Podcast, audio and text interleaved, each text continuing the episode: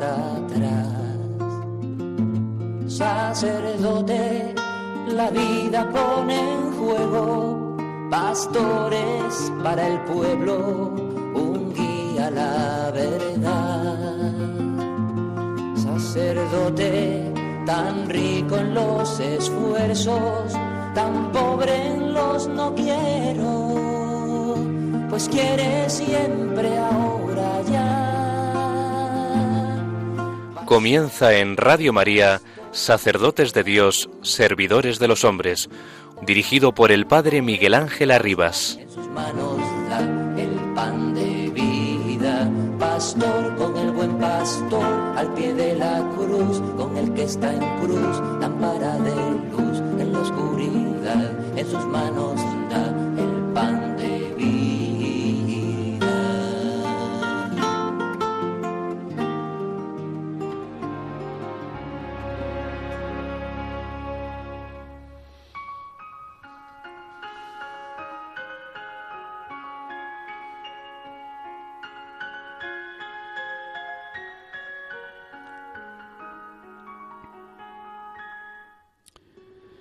Jesucristo es el rostro de la misericordia del Padre. El misterio de la fe cristiana parece encontrar su síntesis en esta palabra. Ella se ha vuelto viva, visible y ha alcanzado su culmen en Jesús de Nazaret. El Padre rico de misericordia, después de haber revelado su nombre a Moisés como Dios compasivo y misericordioso, lento a la ira y pródigo en amor y fidelidad, no ha cesado de dar a conocer en varios modos y de tantos momentos de la historia su naturaleza divina.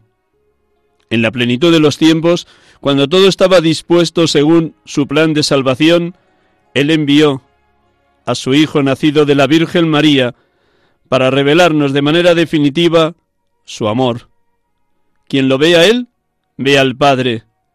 Jesús con su palabra y con sus gestos, con toda su persona, revela la misericordia de Dios.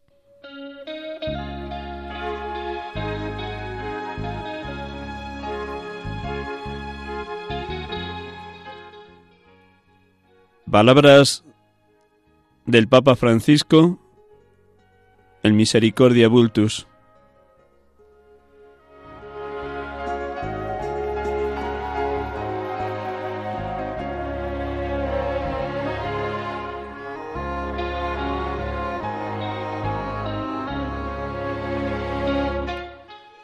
Buenas tardes, hermanos y amigos. Un gran gozo para este pobre sacerdote acompañarles una tarde más de domingo en este programa habitual de 6 a 7 de la tarde. Sacerdotes de Dios, servidores de los hombres, en esta radio amiga, en esta radio que nos lleva a Dios a través de la Virgen, Radio María. Estamos en el quinto domingo del tiempo de Cuaresma de este año 2022. 3 de abril, con el mes de abril recién iniciado ya a las puertas de la Semana Santa, que si Dios quiere comenzaremos el próximo domingo, día 10 de abril. Bienvenidos todos y como cada domingo comenzamos orando con la palabra de Dios. Ella siempre nos habla directa al corazón, porque la palabra nos revela el Dios amor, el Dios misericordia que en Jesucristo, en la plenitud de los tiempos, nacido de una mujer, nacido bajo la ley, dando su vida por todos en la cruz, nos ha amado y nos sigue amando. Es desde la palabra que Jesús pronunció cuando le crucificaban, desde donde se entienden todos los gestos de misericordia que él irradió a lo largo de toda su vida, como en el Evangelio de hoy, el Evangelio de la mujer adúltera, esa palabra inicial cuando le crucificaban, Padre, perdónalos porque no saben lo que hacen, esa palabra que da luz y culmen a tantos y tantos gestos de misericordia que tuvo Jesucristo a lo largo de toda su vida. Pues escuchamos en un instante el Evangelio de este domingo.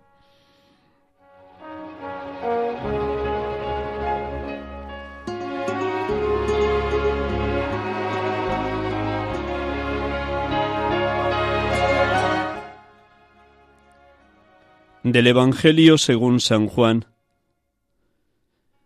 En aquel tiempo Jesús se retiró al monte de los olivos. Al amanecer se presentó de nuevo en el templo y todo el pueblo acudía a él, y sentándose les enseñaba. Los escribas y los fariseos le traen una mujer sorprendida en adulterio, y colocándola en medio le dijeron, Maestro, esta mujer ha sido sorprendida en flagrante adulterio. La ley de Moisés nos manda apedrear a las adúlteras. ¿Tú qué dices? Le preguntaban esto para comprometerlo y poder acusarlo. Pero Jesús, inclinándose, escribía con el dedo en el suelo. Como insistían en preguntarle, se incorporó y les dijo, El que esté sin pecado, que tire la primera piedra. E inclinándose otra vez, siguió escribiendo. Ellos al oírlo se fueron escabullendo uno a uno, empezando por los más viejos. Y quedó solo Jesús con la mujer en medio, que seguía allí delante. Jesús se incorporó y le preguntó, Mujer, ¿dónde están tus acosadores? ¿Ninguno te ha condenado? Ella contestó, Ninguno, Señor. Jesús dijo, Tampoco yo te condeno. Anda y en adelante no peques más.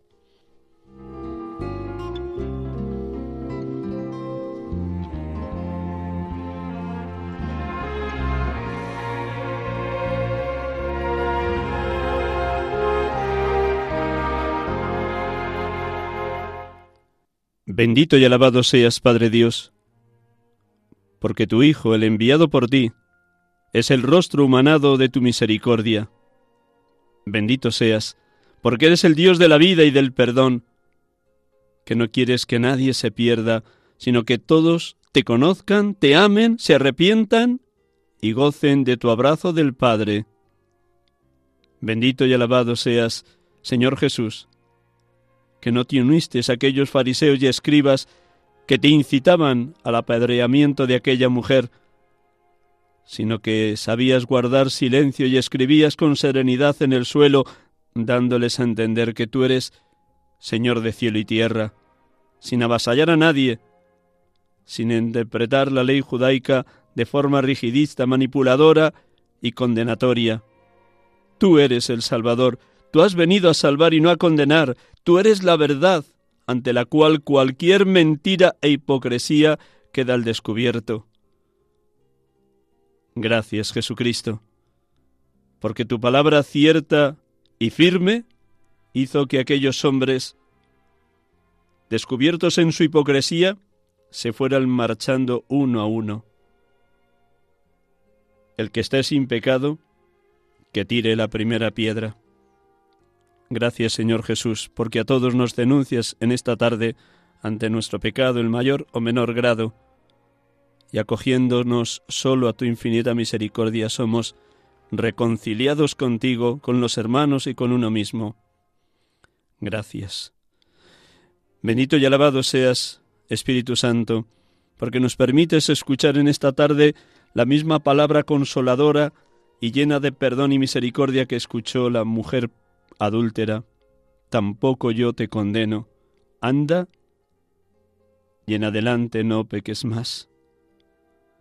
Gracias Espíritu Santo, porque nos haces experimentar la necesidad que tenemos de conversión, de arrepentimiento constante, de acudir con frecuencia al sacramento de la misericordia, de experimentar el abrazo del Padre, la amistad de Cristo y la lluvia de gracia que es la misericordia que se nos concede cuando vamos humildes y arrepentidos ante el abrazo del Padre Dios. Concédenos que llenos de misericordia también nosotros sepamos ser misericordiosos para con los que nos rodean, que no condenemos, que no juzguemos, que no calumniemos a nadie, sino que en cada ser humano descubramos el rostro de Dios, porque todo ser humano ha sido creado a imagen y semejanza de Dios. Ven Espíritu Santo y ayúdanos a vivir este final de la cuaresma en deseo permanente de conversión, en acogida a la dulzura del Padre, en amistad íntima con Cristo y en un fuego de tu amor que nos haga vibrar ante cualquier circunstancia que nos toque vivir cada día. Bendito y alabado seas, Padre, bendito y alabado seas, Hijo, bendito y alabado seas, Espíritu Santo.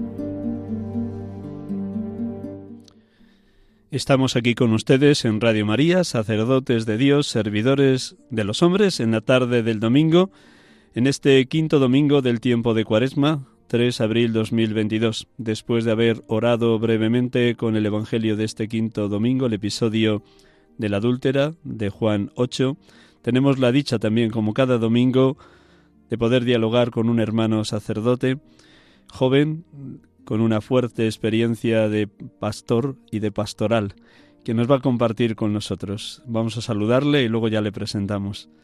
Buenas tardes, Carlos. Buenas tardes, Miguel Ángel. Gracias por prestarnos estos minutos después de un día seguro que muy intenso. Pues bienvenido y bien hallado desde la diócesis de Getafe nos va a hablar nuestro querido hermano Carlos. Le presento y luego ya él de una manera muy espontánea y fuerte e intensa nos va a dar testimonio de las maravillas que Dios ha obrado en su ministerio. Carlos Tobar Martín nació el 25 de diciembre de 1974 en Madrid, pero simplemente nacer, porque ha vivido toda la vida en Alcorcón y ha pertenecido a la parroquia Nuestra Señora de la Saleta, y allí tuvo la dicha de poder conocer de niño, de adolescente, de joven a Francisco Barrionuevo, sacerdote que entonces estaba enviado a esa parroquia de la Saleta, Ahora mismo Francisco Barrio Nuevo está de semi-ermitaño en, una, en un lugar muy hermoso de la provincia de Zaragoza, haciendo la vida de orante, de verdadero ermitaño. La vocación de Carlos nace aproximadamente hacia los 18 años, cuando estaba estudiando primero de Derecho en la Complutense, aunque luego nos contará con más detalle que seguro que con 12 o 14 o 16 años ya había pequeñas semillas o pequeños signos de, de vocación. Comenzó su seminario, el Seminario Diocesano de Getafe, en 1996, en el mes de septiembre. Entonces era rector de ese seminario, sito en el Cerro de los Ángeles, don Rafael Zornoza, que actualmente es el obispo de Cádiz.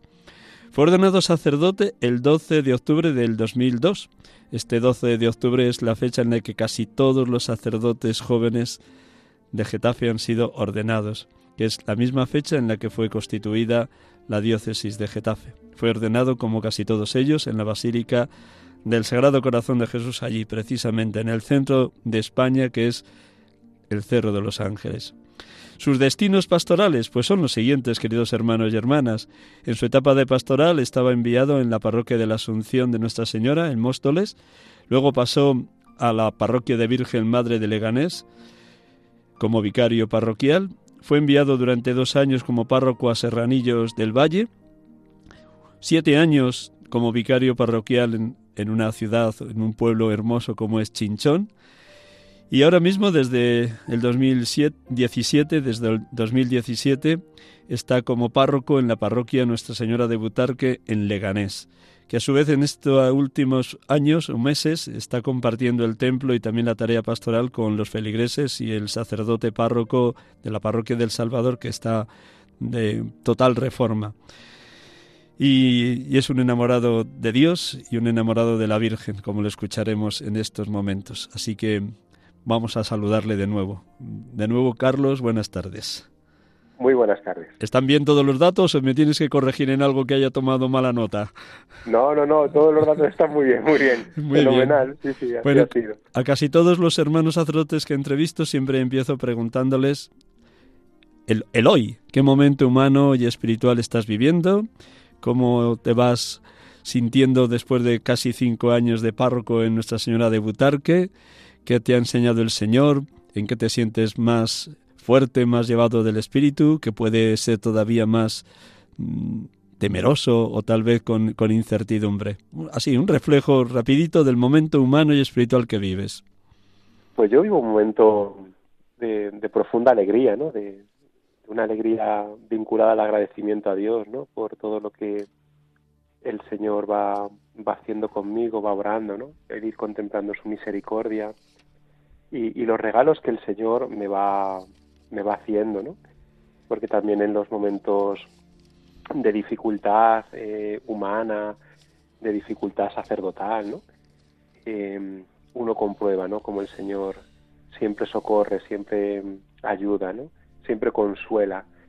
Y sobre todo que el Señor siempre perdona, ¿no? Las, las debilidades que uno tiene y entonces uno se experimenta amado, ¿no? Profundamente amado por Dios.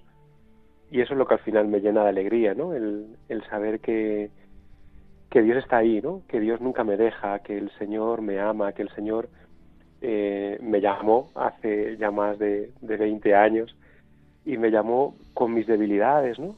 Pero a la vez mis debilidades no le frenan al Señor ni para amarme, ni para que Él vaya haciendo su obra en mí y a través de mí, ¿no? A toda, a esta buena gente, ¿no? Ahora también, bueno, pues con esta situación pastoralmente tan, tan peculiar, pero que también para mí está siendo un motivo de, de gracia, de alegría, ¿no? De compartir nuestro templo de, Nuestra Señora de Putarque con la parroquia del Salvador, que es la, la parroquia más antigua de la ciudad de Leganés, eh, la, la, parroquia también más grande, que bueno, por tema de, de, obras han tenido que cerrar y ya llevamos un año y medio juntos compartiendo, pues compartiendo la vida, compartiendo al Señor, compartiendo el amor a la Virgen, ¿no? Y a mí eso me está pareciendo pues un regalo del Señor, ¿no? Como que eh, el Señor también regala momentos así un poco eh, especiales, diferentes, pero que a la vez un motivo de, de riqueza, ¿no? De riqueza humana, de riqueza sacerdotal, ¿no? De, de compartir situaciones nuevas en las que uno va viendo que el Señor sigue haciendo su obra. Entonces, bueno, la verdad es que yo estoy muy contento y muy agradecido al Señor. Casi de pasada, pero has mencionado lo importante que es experimentar como sacerdote el perdón divino. ¿Qué experimentas cuando acudes como penitente? Luego te preguntamos como confesor. ¿Qué experimentas cuando acudes como penitente al sacramento de la penitencia? ¿Es verdaderamente para ti la fiesta del perdón? Sin duda, sin duda, porque eh, aunque uno tantas y tantas veces no se experimenta frágil, pero en, la misma raíz, ¿no? De, la propia de la propia persona, ¿no? O sea que no es simplemente eh, que uno que una manchita, ¿no? Sino que, tantas veces en la propia vida hay como como jirrones, ¿no? En el en el corazón, ¿no?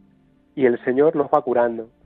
El Señor lo va amando porque, porque uno se experimenta amado, ¿no? Para mí la confesión, ¿no?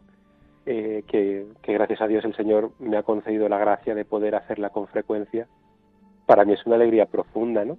Además ahora que estamos en el tiempo de, de cuaresma de una manera como más, eh, más perceptible en lo profundo del corazón, que uno es amado. Y porque es amado es perdonado. Y que también para mí no el momento de la confesión es confesar no es proclamar la fe.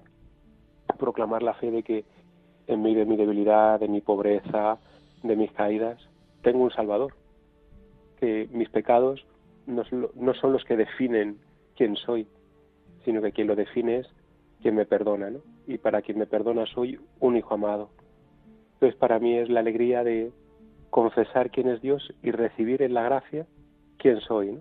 quién soy por encima, mucho más allá de, de, todos, de cada uno de mis pecados, de todos mis pecados, es que yo soy hijo amado de Dios. para mí es una alegría, ¿no? El, el poder confesarme y, poder ponerme pues debajo del Señor a que Él me, me riegue con, su sangre preciosa, me purifique, me sane, porque uno se sabe amado, ¿no? Por eso me acerco con también con dolor, por supuesto, por mis pecados y a la vez confiado. En que en que Él es el amor que siempre me perdona y que nunca me deja. ¿Y qué experimentas cuando como confesor acoges, escuchas, recibes a un penitente que a lo mejor llevaba cinco años o quince, o tal vez desde su primera comunión sin haberse acercado de nuevo al sacramento de la penitencia? ¿Y cómo sintoniza tu corazón de sacerdote con lo que debería estar también experimentando el Señor cuando tú impartes la absolución del pecado a ese penitente? ¿Qué experimentas como sacerdote en esas ocasiones? Pues yo experimento una profunda alegría. Em, para mí una de las cosas que más me ayuda en, en, el sacerdocio es la confesión, el poder confesar, el poder ser testigo de, del amor de Dios y de cómo Dios sana. ¿no? Dios me ha concedido en, en este tiempo que llevo de sacerdote, eh, pues es verdad que, he confesado con, con, frecuencia y sobre todo ha habido unos años, ¿no? Como de una intensidad muy fuerte de confesiones. Y dentro de esa intensidad ha habido confesiones eh, como de gente como muy, muy herida por sus pecados o que lleva mucho tiempo eh, pues alejada de la, de la vida sacramental, incluso de la vida de fe, ¿no? Y que por circunstancias eh, se han acercado y han pedido la confesión y ver cómo cuando abren el corazón eh, Dios entra, ¿no? Y Dios entra para sanar, ¿no? Para, para limpiar y purificar eh, todo ese corazón y rehacer la vida, rehacer el corazón. A mí eso siempre me ha parecido la belleza de la misericordia de Dios, ¿no? Cómo Dios rehace la vida a través de la misericordia, cómo Dios va recomponiendo el corazón, el alma, eh, toda la persona y que Dios me haga testigo a mí de eso, eh, que Dios quiera a través de mí, a través de mi pobreza, entrar en el corazón de esa persona y poder sanarla, a mí eso me parece una bendición, a mí me parece un regalo de los más grandes que uno como cristiano, uno de los regalos más grandes que tiene es poder confesarse, pero como sacerdote, poder confesar, o sea, poder ser testigo de la misericordia de Dios, a mí eso me parece de una belleza, eh, como que además yo me siento como el primer receptor de la misericordia de Dios, soy yo por poder escuchar y poder llevar el perdón de Dios. A mí me parece una belleza y esas confesiones, a mí por lo menos, ¿no? Me llenan el corazón eso de alegría, de una paz, de un sentir que cómo Dios pasa a través del ministerio, eh, no sé, que también, pues muchas veces es un hasta un consuelo profundísimo de Dios, de consolar, ¿no? Como eh, el ministerio, decir, eh, lo que haces tiene un sentido, más allá de lo que veas, más allá de lo que a veces experimentes, de la, de la dureza de la, a veces, ¿no? De la vida pastoral. El poder tener esos momentos son como un oasis en el que uno descansa, en el que uno percibe esa misericordia preciosa de Dios, ¿no? A mí, vamos, me parece un, un regalo en mi ministerio del que estoy profundamente agradecido. El hecho de estar compartiendo el mismo templo en los mismos locales parroquiales con la parroquia del Salvador y con su párroco Jaime Boccherini, seguro que está fomentando con mucho más interés y con mucha más incidencia lo que significa la fraternidad sacerdotal. También las dificultades, porque estar en un mismo templo y en los mismos locales los feligreses de dos parroquias también puede tener su pequeño conflicto o dificultad. ¿Qué está suponiendo para ti esa cercanía con otro hermano sacerdote que a su vez es párroco de la parroquia vecina que ahora el templo está siendo rehabilitado? Pues para mí es una alegría. Jaime, que es un, cura extraordinario y una persona excelente, además es que somos compañeros de curso. Entonces, eh, pues pasamos todo el seminario juntos, nos ordenamos de diáconos, de sacerdotes juntos, y siempre hemos tenido una, pues una sintonía preciosa en el seminario. Y ahora de sacerdote, pues poder trabajar juntos, poder compartirlo todo, pues a mí me, vamos, a mí me llena de alegría porque pues yo además aprendo un montón de cosas de él, de, de toda su labor, de cómo él lleva su parroquia, de cómo él organiza todas las cosas, porque bueno, pues a mí Jaime, aparte de ser un, cura extraordinario, una persona estupenda, además es una persona muy inteligente, ¿no? Entonces también poder, eh, poder compartir todo de él, estar cerca de él, eh, pues a mí también me lleva a aprender, ¿no? Eh, y no sé, a mí me parece que es un regalo precioso de, de poder acoger a esta parroquia, que en el fondo son pues, mis hermanos, y además con ello va pues un hermano mío, sacerdote, pues al que además quiero tanto como es Jaime, ¿no? Entonces para mí está siendo una maravilla. ¿Que hay dificultades? Pues sí es verdad que hay dificultades, pero son las dificultades normales, sobre todo el, el curso pasado con el tema de los aforos, pues es verdad que había una dificultad mayor porque eh, mi parroquia, es, eh, el tamaño del templo es mucho más pequeño que el suyo y venía mucha más gente. pero intentamos organizar desde el amor a Dios, el amor a la buena gente que venía, pues intentamos hacerlo de la mejor manera posible. Y, yo creo que lo hemos ido, que el Señor nos ha ido dando luz y la gracia y nos ha ido abriendo el camino, pues para que esas dificultades normales nos ayuden a querernos más y ayudarnos más, ¿no? Entonces yo, para mí está siendo una maravilla el poder estar con Él y compartir con Él todo, vamos, yo estoy encantado, encantado, encantado. Sí, sí. ¿Qué supone para ti reservar todos los días un tiempo precioso de oración, de meditar la palabra, de gustar los salmos a través de la liturgia de las horas, de preparar con todo detalle la Eucaristía diaria. ¿Qué es para ti ese momento de mayor tú a tú con nuestro Señor Jesucristo, que seguro que hace eco en ti lo de Santa Teresa de Jesús? Orar es tratar de amistad, estando muchas veces a solas con quien sabemos nos ama. Pues para mí es como el aire que respiro, es lo que me da la vida. Eh, para mí tener ese momento ¿no? de estar con el Señor y, y de ponerme pues de corazón a corazón con él.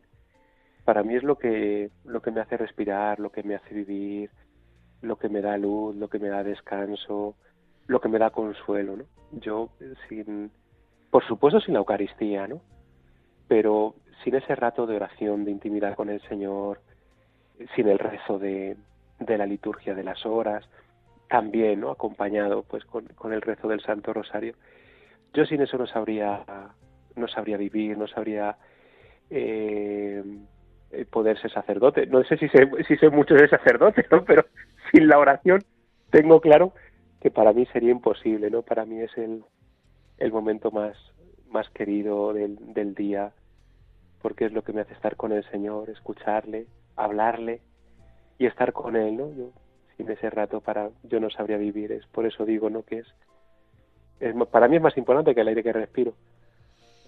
Enhorabuena por ese aire que respiras, que es respirar la fuerza del Espíritu en ti. Miramos hacia atrás. ¿Desde cuándo empezaste a tomar contacto de una manera más continuada con la parroquia de Nuestra Señora de la Saleta? ¿Cómo viviste tu fe de niño, de adolescente? ¿Hasta dónde tu familia fue un ámbito, un clima, una atmósfera que pues, propició el crecimiento en la fe y la vinculación a la parroquia? Pues mira, yo el, primer contacto eh, que yo tuve con la parroquia, eh, a mí ha habido dos cosas, ¿no? Es verdad que yo pues iba a las catequesis de, de la comunión, hice la comunión, pero yo el primer recuerdo que tengo, por ejemplo, de, más que de la parroquia, de un sacerdote, era del sacerdote de la parroquia la Saleta que venía a casa a dar la comunión a mi abuela cuando estaba enferma, ya no podía salir. Mi, abuela materna, una mujer profundísimamente creyente, siempre tenía el rosario entre las manos. Y mm, entonces cuando ella ya estaba, estaba malita, el sacerdote venía una vez a la semana a darle la comunión. Y yo el primer recuerdo que tengo es el de mi abuela comulgando, allí en el salón de casa.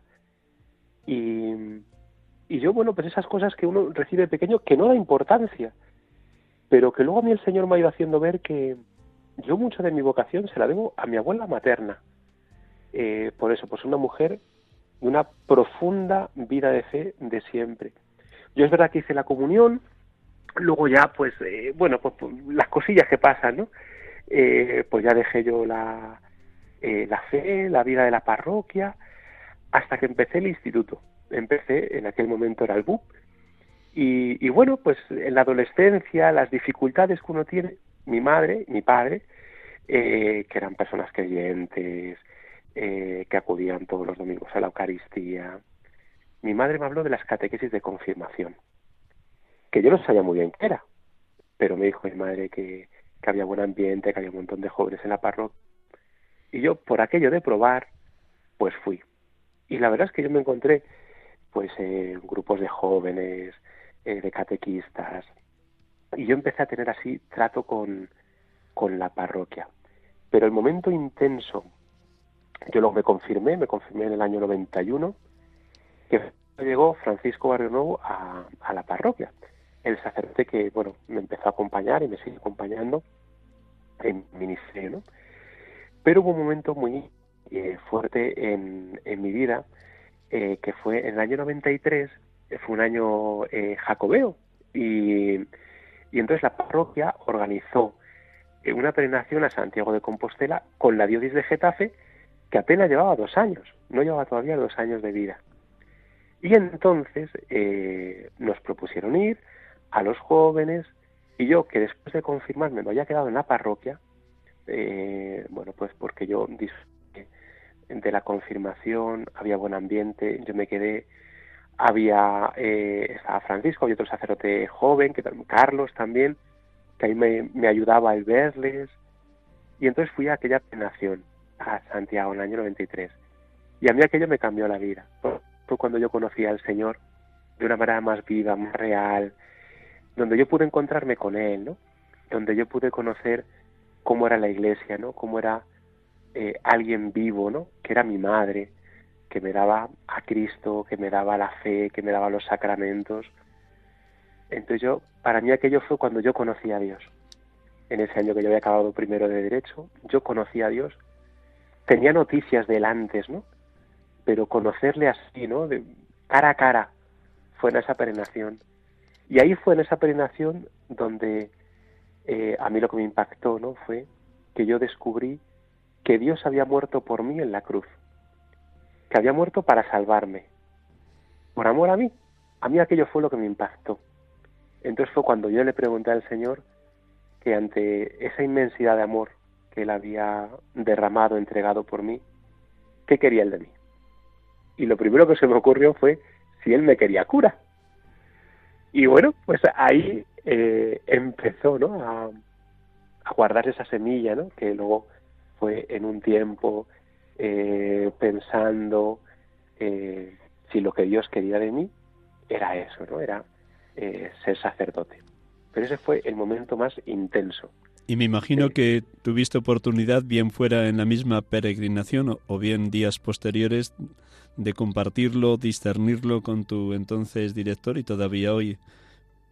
¿Cómo viviste ese momento de, de abrir por vez primera la posibilidad de ser sacerdote? Sí, pues yo eh, lo empecé a hablar y, me dijeron, bueno, eh, tranquilo, vamos a irlo viendo, ¿no? Con el tiempo vamos a ir viendo lo que el Señor va poniendo en tu corazón. Y lo empezamos a ver, yo empecé a verlo en el, bueno, pues en la, en la trayectoria con, con Él, hablando en dirección espiritual, pero yo sobre todo lo iba confrontando en la oración. Y en la oración fui descubriendo cada vez más la atracción por, eh, por el sacerdote, ¿no? La atracción por los sacramentos y por anunciar la palabra de Dios, por evangelizar, por, por anunciar a Cristo, ¿no? Por lo que a mí me había llenado el corazón de alegría, el poder eso vivirlo, para mí fue un momento de, pues eso, yo me abrí a él, le dije un poco lo que yo veía en mi corazón y empezamos a irlo hablando, a irlo hablando poquito a poco, poquito a poco, yo también pues soy una persona, y sobre todo pues en aquel momento, que yo empecé con 18 años, pero yo tardé un poquito más ya en planteármelo como muy en serio, muy en serio, tardé un poquito más, y yo pues con 19 años pues todavía era una persona pues muy, pues inmadura, y con, con muchas inseguridades, y bueno, pues empezamos a irlo viendo, ¿no? Y, y bueno, pues ya lo, en este trato, ¿no? Espiritual con, con él, pues fuimos viendo, ¿no? Que, que lo que Dios quería de mí era que yo fuera sacerdote. Y, hasta hoy, o sea que el Señor es fiel. Dios es fiel. Fidelidad del, de Cristo, fidelidad del sacerdote, decía Benedicto XVI en el año 2010, el año sacerdotal. De los años de seminario seguro que guardas muchos recuerdos, unos más de anécdotas o de acontecimientos así muy espontáneos que surgen en la vida comunitaria o en los momentos festivos, pero también habrá habido una huella imborrable en el hondón de tu alma, bien sean momentos de oración, de, ejercicios espirituales, de, de, contacto, de conversación con el entonces rector, con tus formadores. ¿Qué es lo que guardas del tiempo de seminario y qué es lo que más te ha ayudado para consolidar tu respuesta vocacional? Pues yo, eh, de la época del seminario, que para mí fue una maravilla, y yo guardo un recuerdo precioso del seminario de, Getafe, para mí fue el ambiente de familia. Eh, el ambiente de familia entre los seminaristas y el ambiente de familia con el rector y los formadores. Eh, había una relación de, de confianza, de sinceridad, de familiaridad, ¿no? Eh, que a mí me llenaba el corazón de alegría. Eh, eso en el aspecto exterior, ¿no? El, el, el, que uno veía en, el, en la forma de que nosotros pues vivíamos, ¿no? El deseo de amar a Dios y el deseo de, amando a Dios, poder anunciarlo a los hombres, ¿no? el, el clima que había de oración, ¿no? A mí, por ejemplo, una de las cosas que, eh, que me ayudaron mucho en, el, en la época del seminario era que el primer viernes de mes eh, teníamos el Santísimo expuesto toda la noche y, y nos íbamos por turnos eh, a, la, a la vela con el, con el Santísimo. Y, y yo pues tenía un turno en mitad de la, de la noche. Y ese turno de vela eh, con el Señor, con hermanos sacerdotes, con el, bueno, en aquel momento seminarista, que alguno de ellos eh, es sacerdote, porque incluso hubo, eh, en alguno de los años coincidí eh, en la misma hora con, con, el mismo seminarista, ¿no? Me está viniendo la misma a la mente la de, la de Jorge, la de Jorge Brox, y en ese momento hacíamos una oración juntos, los seminaristas que estábamos, que era oficio de lectura juntos. Pues a mí ese momento, que era un momento sencillito, pero a mí me llenaba de alegría me llenaba de profunda alegría. Y era un momento eh, eh, precioso, ¿no? Eh, luego también en la vida del, del seminario, ¿no? En esa familiaridad, las amistades que se hacen. El, el poder tener eh, seminaristas amigos que ahora son pues amigos sacerdotes con los que tengo una relación especialísima del curso o de otros cursos en los que eh, ha sido un momento de, crecer en el amor a Dios y de cuidarnos, ¿no?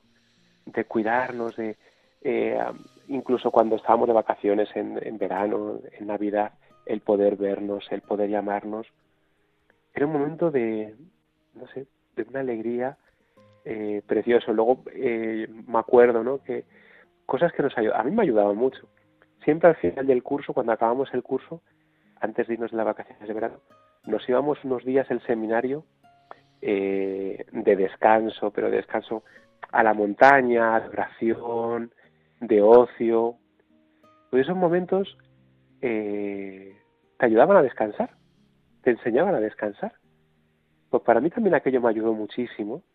Eh, eran momentos sencillos, porque luego la vida del, seminario, que era una vida intensa, pero sencilla, eh, no sé, a mí me, me ayudó muchísimo, ¿no?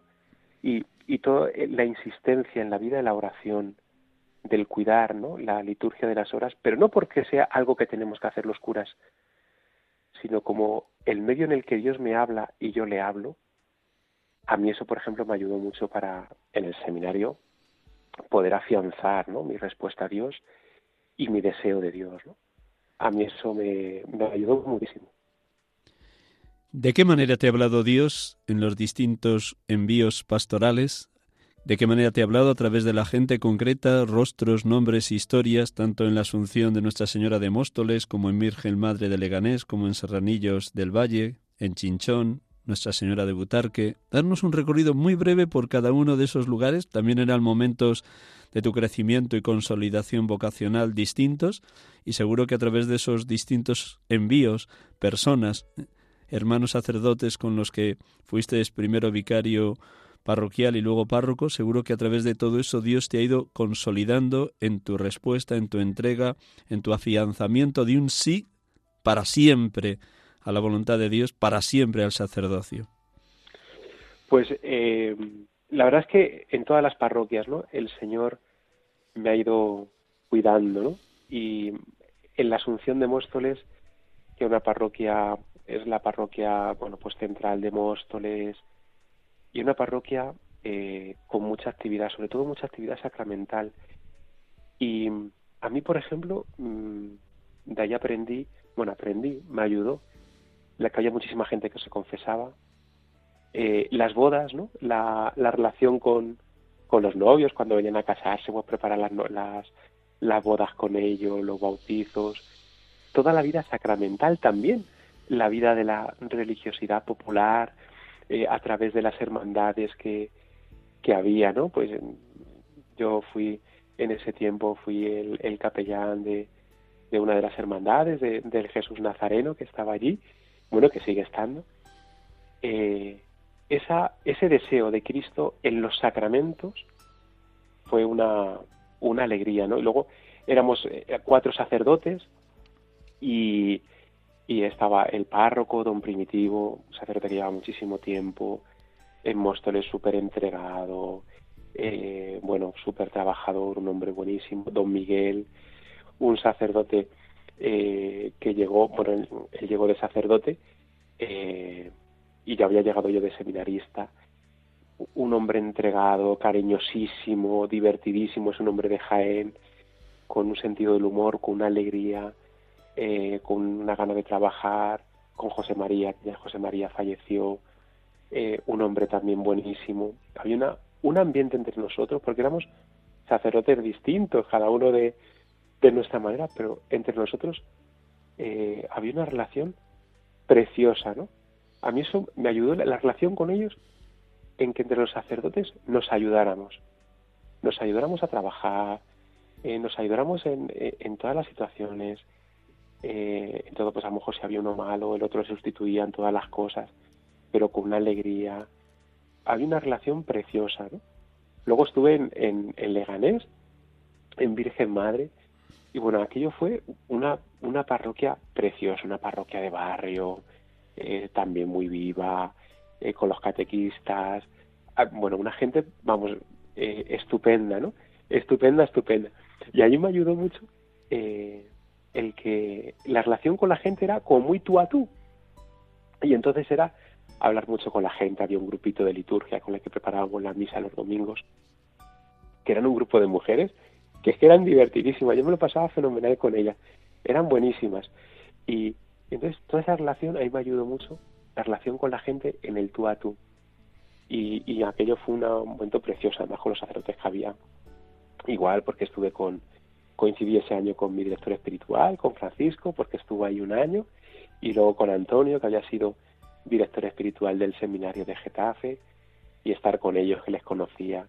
Bueno, aprendí un montón de cosas de ellos, y luego también estaba Javier, un sacerdote que lleva un montón de tiempo, que ya también Javier fallece hace poquito, un sacerdote buenísimo, muy inteligente, un hombre inteligentísimo, y él también era un hombre muy cercano, muy cariñoso con, conmigo, y también yo pues aprendí un montón de cosas de, de ellos. Luego estuve en Serranillos, que estuve yo solo de sacerdote, era, era un pueblecito, bueno, sigue siendo un pueblecito, pero bueno, con una gente buenísima y una gente muy noble.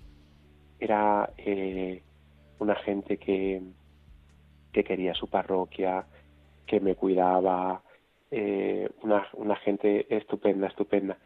Y, y esa nobleza que tenían, además era, era un pueblo en el que en, la guerra civil el sacerdote que había allí eh, le, mataron, era un sacerdote que yo creo que estaba en nuestro grupo que estaba estudiando para la beatificación y una cosa preciosa de, de, de una de las cosas más bonitas era que el Día de los Santos se celebraba la Eucaristía en el cementerio y el altar era la tumba de este cura, de don Marciano.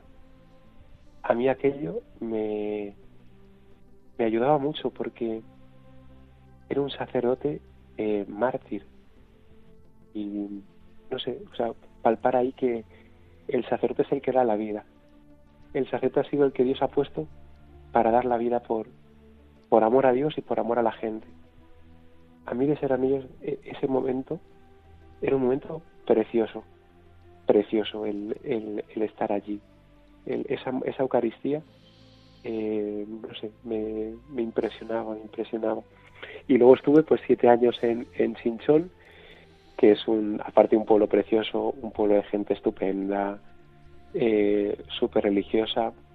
Eh, aprendí, eh, bueno, la gente le tenía un cariño y yo había estado, bueno, yo claro, me había criado como seminarista en el Cerro de los Ángeles, pero como el postre, ¿no? De la devoción al Sagrado Corazón fue estar en Chinchón de ir a todas las casas porque íbamos pues, a ver a los enfermos, a visitar a las familias.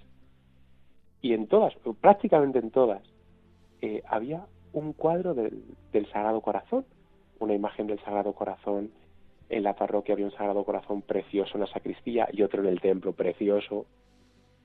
Y entonces dije, jo, pues esta gente tiene mucha devoción al Sagrado Corazón. Entonces yo los viernes, pues celebraba siempre que se podía la Eucaristía del Sagrado Corazón. Y a mí aquello me aumentó en el corazón la devoción al Sagrado Corazón. Y, entonces yo le quiero mucho al Sagrado Corazón, entonces quiero mucho a Chinchón porque me dio la, devoción al, al, Sagrado Corazón, ¿no? Y un Chinchón, gente buenísima, eh, bueno, con, un montón de cosas preciosas, la, la pasión de Chinchón que se hace el sábado santo por la noche, que es una cosa preciosa, pero lo mejor de Chinchón es el cura que, que tiene en el párroco. Eh, Pedro, Chaparro, que, es, un, que es un cura estupendo y una gente más buena que todas las cosas. Y yo con él he aprendido, bueno, pues un montón de cosas de ser cura. Era un cura cariñoso, un cura que siempre trataba con cariño, con respeto y que eh, veías en él un sacerdote que quería hacer el bien. Siempre quería hacer el bien a la gente. Eh, a mí me, yo estoy encantado con, con Pedro, bueno, las clarisas, que hay un convento de clarisas que, que son un cielo y son más buenas que nada. Y, bueno, hay un montón de gente que hay allí, buenísimas, a las que quiero un montón. Y, allí disfruté mucho, porque además también la gente se confesaba mucho, eh, la gente en la Eucaristía, pues ahora no, eh, que ya se acerca dentro de poquito la Semana Santa, bueno, ya la Semana Santa se ve con una intensidad eh, por las procesiones, pero sobre todo por los Via Crucis. Me impresionaba mucho los Via Crucis que hacíamos en la Semana Santa. Eh, bueno, una cosa preciosa, preciosa, preciosa. Sí, sí, sí, un regalo. ¿Y tu último, tu último envío, porque ya vienes como párroco, aunque ya habías sido párroco en Serranillo, ahora eres enviado a una parroquia de Leganés como párroco. ¿Cómo asumiste ese cambio, ese nuevo destino, que es donde ahora estás desde hace cinco años? ¿Cómo lo estás viviendo, Carlos? Pues yo lo veo con, pues con mucha alegría, ¿no? Porque pues la verdad es que la parroquia de Butarque, que bueno, la gente es que es buenísima, a mí han recibido fenomenal, es gente cariñosísima, que quiere mucho a su parroquia, eh, que la cuida, que cuida al, al cura eh, porque ven él, ¿no? Que, que le ha puesto la iglesia, que lo lleva el Señor. Es, es un cielo de gente eh, que es que te lo hace todo fácil, en todo te ayuda, nunca tienes un problema con ellos. Es gente buenísima. Yo pues lo vivo con, con muchísima alegría, ¿no? Y, y, también con un deseo, ¿no? De, de ante ese cariño, pues devolverle yo el cariño, sobre todo el cariño de Dios el amor que Dios les tiene, que es el más importante, ¿no? Y en ese amor de Dios, pues el que yo participo, ¿no? De quererles también a ellos mucho, con todas mis torpezas y con todas mis, eh, mis debilidades, ¿no? Pero yo también les quiero mucho y, y son gente buenísima y, y, yo pues estoy muy agradecido, muy agradecido a Dios y muy agradecido a toda esta buena gente de, de la parroquia de Butarque, o sea que, que muy contento. Vamos a hacer un instante brevísimo de descanso para que también tú respires y gracias de verdad Carlos. Y nada más la última pregunta, porque estamos ya casi al límite del tiempo que nos prestan aquí en Radio María, para preguntarte cuáles serían los retos que Dios te propone en el camino de la santidad sacerdotal. ¿Cómo ves tu horizonte? ¿Por dónde Dios te incentiva en ese deseo que Dios ha puesto en nosotros de ser sacerdotes santos? Un instante antes de responderme.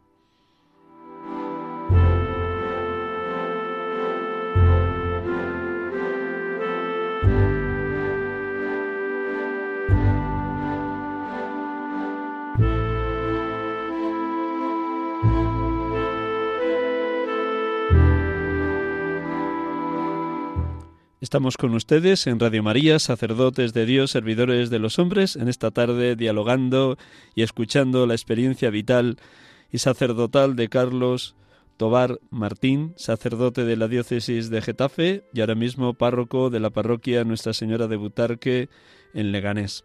Pues con esta última pregunta vamos a cerrar. ¿Qué retos te propone el Señor? ¿Qué camino de santidad has escuchado leyendo la vida de los grandes santos como San Juan María Vianney o San Juan de Ávila? ¿Qué te, ¿Qué te sugiere el Señor cuando te habla en la palabra de Dios o te habla en los acontecimientos o te habla a través de la vida y de las obras de los santos? Pues eh, a mí como una cuestión más interna, ¿no? El, el abandono confiado en Dios. Eh, uno lo va viendo en todos los santos, ¿no? Pero eh, el abandono confiado en Dios ha habido eh, tres santos, ¿no? Bueno, en este, bueno, un periodo largo del sacerdocio, ¿no? Pero como que últimamente se ha afianzado a través de, bueno, de Santa Teresita del Niño Jesús, Santa Teresita de Lisieux, a través de ese caminito de infancia, de ese ponerse en manos de Dios y dejar que el Señor te lleve en sus brazos, que te vaya subiendo cada, cada peldaño de esa escalera, ¿no? San Rafael Arnaiz, el hermano Rafael, que para mí, desde antes de entrar en el seminario, eh, ha sido para mí una luz, una compañía. Ese saber que Dios eh, te ha llamado, te ha elegido a ser santo y que Él nunca te va a dejar y que siempre va a estar ahí contigo. Y últimamente la, la vida ¿no? de, de quien pronto será santo, de, del que ahora es el Beato Carlos de Foucault, ¿no? El saber que Dios es todo y que cuando uno eh, se abandona confiadamente en las manos del Padre, por amor, uno es feliz. Ese abandono confiado, ¿no? Como en lo interior, es el, el reto, ¿no? Abandonarme al Señor, confiar en Él, ponerlo todo en Él y dejar que Él me lleve. Que donde Él me lleva va a ser muchísimo mejor de lo que yo pudiera pensar o planear y eh, el deseo de transmitir a las almas la alegría que supone conocer a Jesucristo, lo que es la evangelización, el, celo por las almas, ¿no? El, el, celo que tenía eh, San Ignacio de Loyola, San Francisco eh, Javier, incluso Santa Teresa de Jesús, desde sus conventos o sus fundaciones, al final era poder transmitir a la gente la alegría que supone haber conocido a Jesucristo, que para mí es la alegría de mi corazón, lo que a mí me llena de, profundo gozo es que Dios salió a mi encuentro y me mostró su rostro de misericordia, de amor, y que, y que ha venido a mi vida llenarme de alegría, ¿no? El poder transmitir esto, ¿no? Ante, ante un mundo que uno ve tantas veces, eh, un mundo sumido en la tristeza, en el egoísmo, en la desesperación, en la tristeza. Pues que hay una posibilidad de ser alegre, de vivir con profunda alegría, con profunda felicidad, con días difíciles, con momentos complicados, con situaciones que uno no sabe cómo afrontar, pero poder descubrir que ahí está Dios, que Dios nos llena de alegría. El poder transmitir esto a la gente, a mí es lo que, e-, ese reto, ¿no? Ese, ese deseo que cada vez pone más el Señor en mi corazón, es lo que ahora mismo pues tengo de una manera más, más intensa en mí, ¿no? Muy bien, pues no te vayas, un minutito que vamos a terminar. Siempre terminamos con una oración. Y en este caso, que era la que tenía delante, hubiera rezado también la de Padre me pongo en tus manos, que me la sé de memoria, y de haberla rezado también desde el día de mi primera misa hasta hoy. Pero me ha parecido bueno al hilo y recogiendo y sintetizando todo lo que tú has transmitido, comunicado a nuestros oyentes, la oración de ya, llamarle santo, San John Henry Newman, que rezaba y que siguen rezando hoy las misioneras de la caridad y rezaba Santa Teresa de Calcuta justo después de comulgar cada día. Pues antes de despedirte, un instante para que también tú interiormente hagas tuya esta oración de irradiando a Cristo.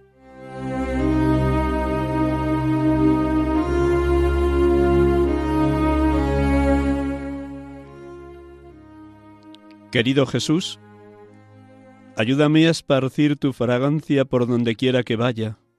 Inunda mi alma con tu espíritu y vida, penetra y posee todo mi ser tan completamente que mi vida solo sea un resplandor de la tuya, brilla a través de mí, y permanece tanto en mí que cada alma con la que tenga contacto pueda sentir tu presencia en mi alma. Permite que ellos al mirarme no me vean a mí, sino solamente a Jesús. Quédate conmigo, y entonces podré comenzar a brillar como tú brillas, a brillar tanto que pueda ser una luz para los demás. La luz, oh Jesús, vendrá toda de ti. Nada de ella será mía. Serás tú quien brille sobre los demás a través de mí. Permíteme así alabarte de la manera que tú más amas, brillando sobre aquellos que me rodean. Permíteme ir a predicarte sin predicar, no con palabras, sino con mi ejemplo, con la fuerza que atrapa, con la influencia compasiva de lo que hago, con la evidente plenitud del amor que mi corazón siente por ti. Amén.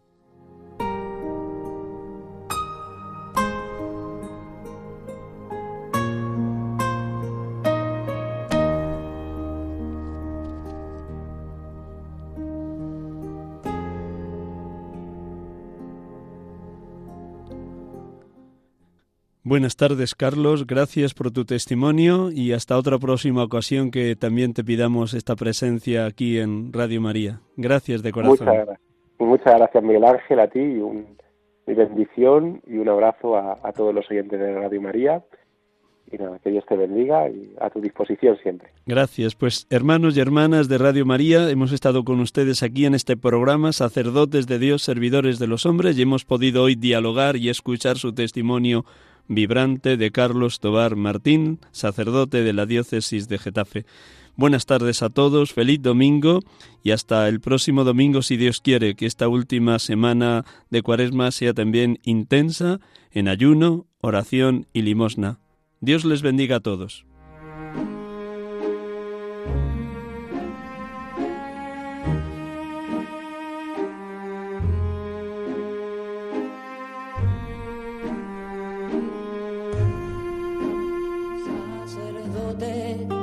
Grande y tan pequeño, por anunciar el reino, dejó su casa atrás sacerdote, la vida pone en juego, pastores para el pueblo, un guía a la verdad.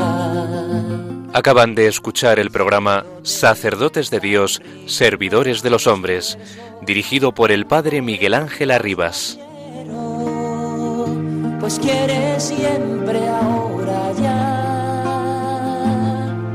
pastor, con el buen pastor, al pie de la cruz, con el que está en cruz, lámpara de luz, en la oscuridad, en sus manos da el pan de vida. Pastor, con el buen pastor, al pie de la cruz, con el que está en cruz, lámpara de luz, en la oscuridad, en sus manos da